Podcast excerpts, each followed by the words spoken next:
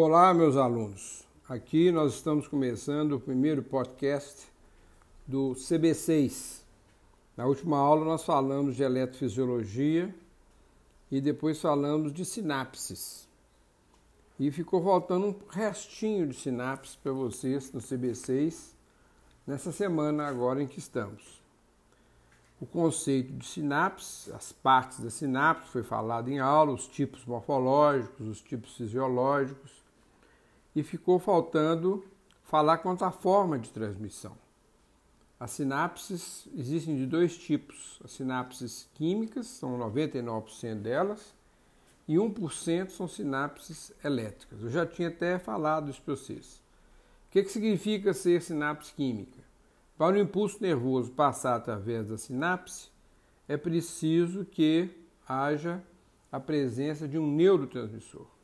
E a sinapse, conforme nós tínhamos dado como conceito, é a conexão entre uma célula nervosa, um neurônio, e outra célula, sempre que na maioria das vezes a outra célula é outro neurônio. Essas substâncias que, que servem para a transmissão a mensagem nervosa através da sinapse são chamadas de substâncias psicoativas, são também chamadas de substâncias neurotransmissoras ou mediadores químicos, né, que permitem tanto a transmissão nas sinapses excitatórias quanto a inibição nas sinapses inibitórias. Portanto, há, há neurotransmissores excitatórios e neurotransmissores inibitórios. É, essa, essa transmissão, né, que se dá através da sinapse, é daquela mesma forma da despolarização. Na verdade, ocorre a despolarização do botão pré-sináptico, o neurotransmissor excitatório abre os canais de sódio do botão pós-sináptico, da região pós-sináptica, e há uma despolarização, uma passagem do pré para o pós-sináptico essa passagem nos, nos, nas sinapses excitatórias. Nas sinapses inibitórias, o que ocorre é que o neurotransmissor vai inibir a passagem do estímulo através dela. Como? Aumentando a permeabilidade da membrana pós-sináptica, fazendo com que íons cloro, Cl- entrem para dentro do botão pós-sináptico e com isso ficando mais negativo, e que íons potássio saiam. Ora, se a região ficar muito negativa, ela não tem como despolarizar. Você se lembra que a despolarização é a inversão do potencial elétrico. De elétron negativo fica eletro positivo. Né? Então, as sinapses são de dois tipos, conforme falamos, excitatórias e inibitórias. E as substâncias que alteram o funcionamento da sinapse, existem inúmeros neurotransmissores, mas existem também inúmeras substâncias psicoativas. São aquelas outras substâncias que podem modular ou alterar a passagem do estímulo através da sinapse. Né? Um exemplo assim muito simples de substância psicoativa que altera a atividade da sinapse é o álcool né, que é muito utilizado, o álcool é uma substância psicoativa inibitória, ativa as sinapses inibitórias. A chamada, o principal neurotransmissor inibitório chama-se GABA, ácido gama-amino butírico. Ninguém fala ácido gama-amino butírico, todo mundo fala GABA. Então, o álcool, por exemplo, ativa as sinapses GABAérgicas, provocando a inibição de todas as sinapses do sistema nervoso central. Por isso, quando o indivíduo bebe muito, ele apaga, porque há uma depressão da atividade elétrica cerebral no todo. Quando ele bebe pouco, ele fica alegre, porque as sinapses, o álcool age primeiro nas sinapses inibitórias. Ele inibe as inibitórias. Ó, se você inibe a inibição, provoca uma pseudoestimulação. Mas se você continuar, aí a pessoa fica alegre. Fica ativa, alegre, risonha. Mas se você continuar a beber, você vai inibir todas as sinapses e aí o indivíduo vai ter vai ter sonolência, sono quando bebe muito e até em casos extremos de alcoolização extrema, que se chama de coma alcoólico, né? estado comatoso alcoólico. Então, as substâncias psicoativas, elas podem ser excitatórias, né?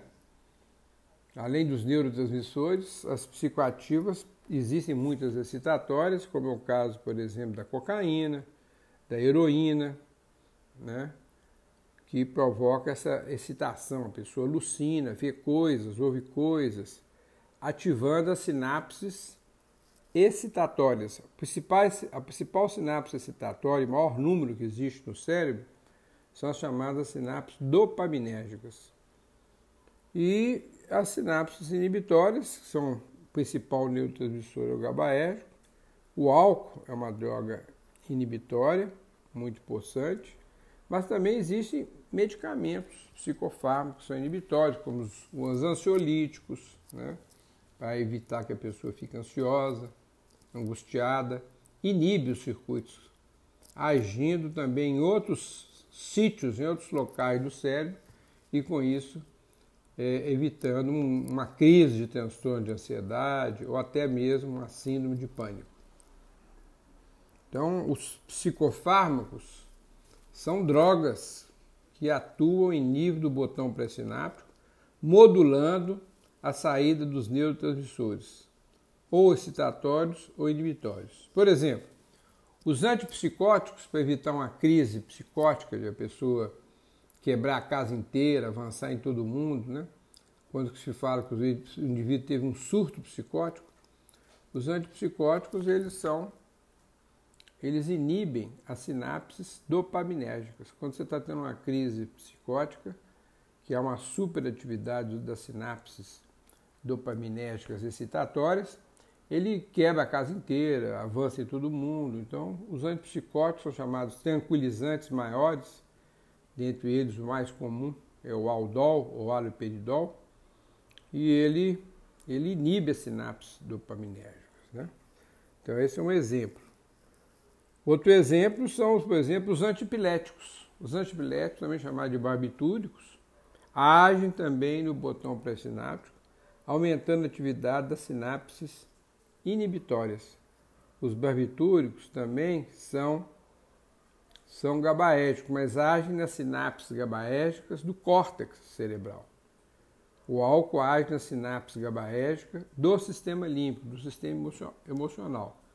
Mas, evidentemente, se você bebe em excesso, ele inibe também os outros circuitos. Então, esses são os temas que ficaram faltando, né? Os tipos morfológicos, falei com vocês, os principais, áxido axônico, áxido dendrítico, áxido somático, os fisiológicos excitatórios e inibitórios, a forma de transmissão química ou física, o conceito de sinapse é a conexão de uma célula nervosa ou parte dela com outras células, sendo que a maioria é, às vezes é outro neurônio, outra parte de neurônio. Lembrando também que são 140 bilhões de, de neurônios no cérebro humano e 10 elevado a 10 sinapses por neurônio. Então são 140 trilhões de sinapses. Né? A complexidade dessa tessitura é, geral do sistema nervoso é muito grande no organismo humano, mas não somente no organismo humano, no organismo das aves, dos mamíferos. Essa complexidade do tecido nervoso é mais ou menos muito parecida. Um outro tema que também nós perguntamos lá nas questões dos GDs, que eu peço a vocês a fazerem, o GD1, o GD2, o GD3 e o GD4, que é de fisiologia muscular eu vou estar colocando, vou, eu colocarei para vocês uma, um vídeo sobre fisiologia muscular e os slides de fisiologia muscular logo após esse, a colocação desse podcast. Então, fazer o GD1, 2 e 3 que está no, G, no, no SGA, que já foi postado desde o início do semestre. São perguntas que revisam os termos meio interno e transporte através da membrana, que é o GD1, a fisiologia do sangue, estudar a análise dos hemogramas que nós fizemos e também toda a teoria de fisiologia do sangue. O terceiro, GD, que é justamente sistema nervoso, que eu já dei aula, eletrofisiologia e sinapses, e o GD4, que é fisiologia muscular. Com isso, a gente termina o conteúdo para fazermos a primeira avaliação. A avaliação que nós faremos é de acordo com o que está no nosso cronograma. Lembrando sempre que nós não estamos de férias, né? estamos em aula por controle remoto.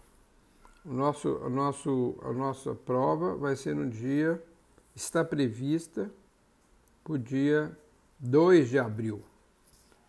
Se nós já tivermos voltado, faremos presencialmente.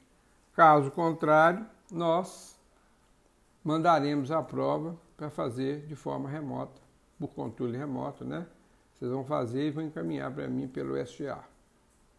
Tá certo assim? Então, mas por enquanto fazer os quatro GDs. Os três primeiros, e eu estou terminando o terceiro agora. Ficaram faltando os dois itens aqui para terminar. O GD3, que é sobre a parte final de sinapses, que eu já falei. Um item é dependência química. O que, que é dependência química?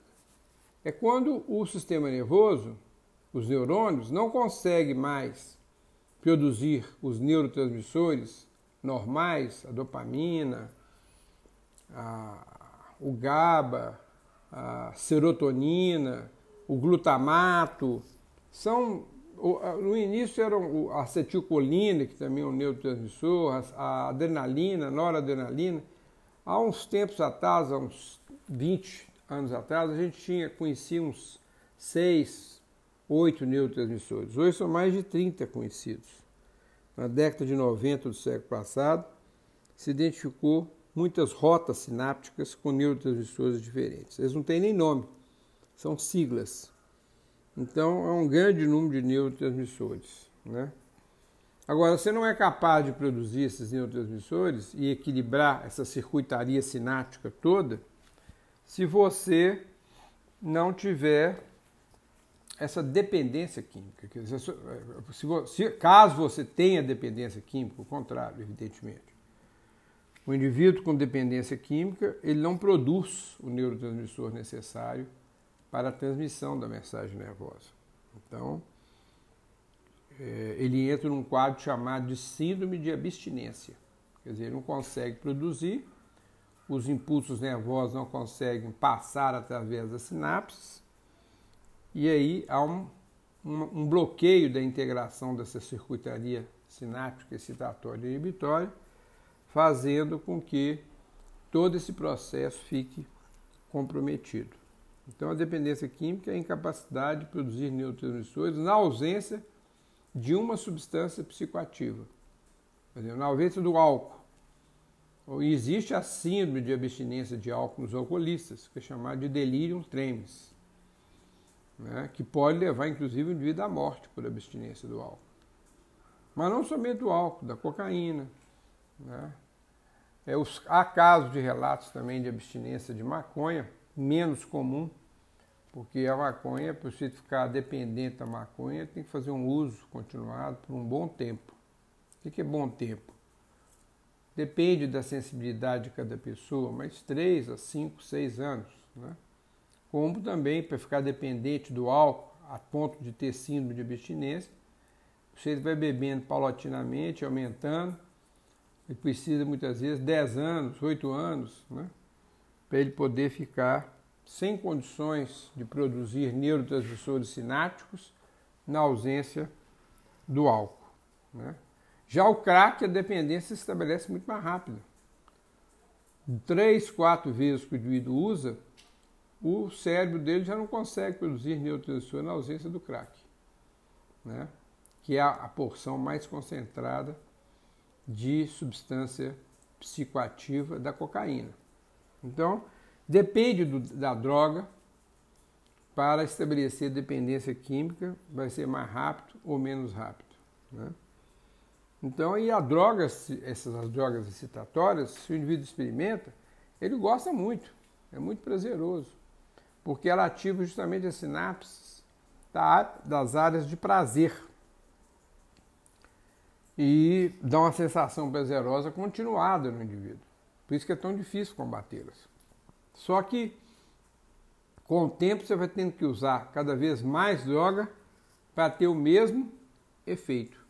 E isso, evidentemente, compromete muito a vida de relação do indivíduo. E o final disso, ele vai ter que tomar tanta droga, vai ter que ingerir tanta droga, que pode inibir o centro respiratório e o indivíduo morre com a morte respiratória, chamada, uma parada respiratória chamada de apneia. E com isso ele não consegue respirar, o que se chama overdose. A overdose provoca uma inibição do centro respiratório. E se ele não usar a droga, ele também morre.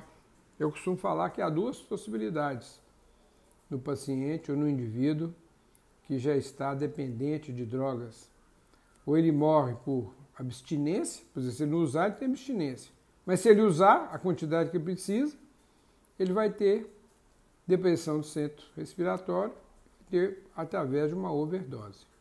Então são duas chances, ou morre por overdose ou morre por abstinência, o que é realmente complexo.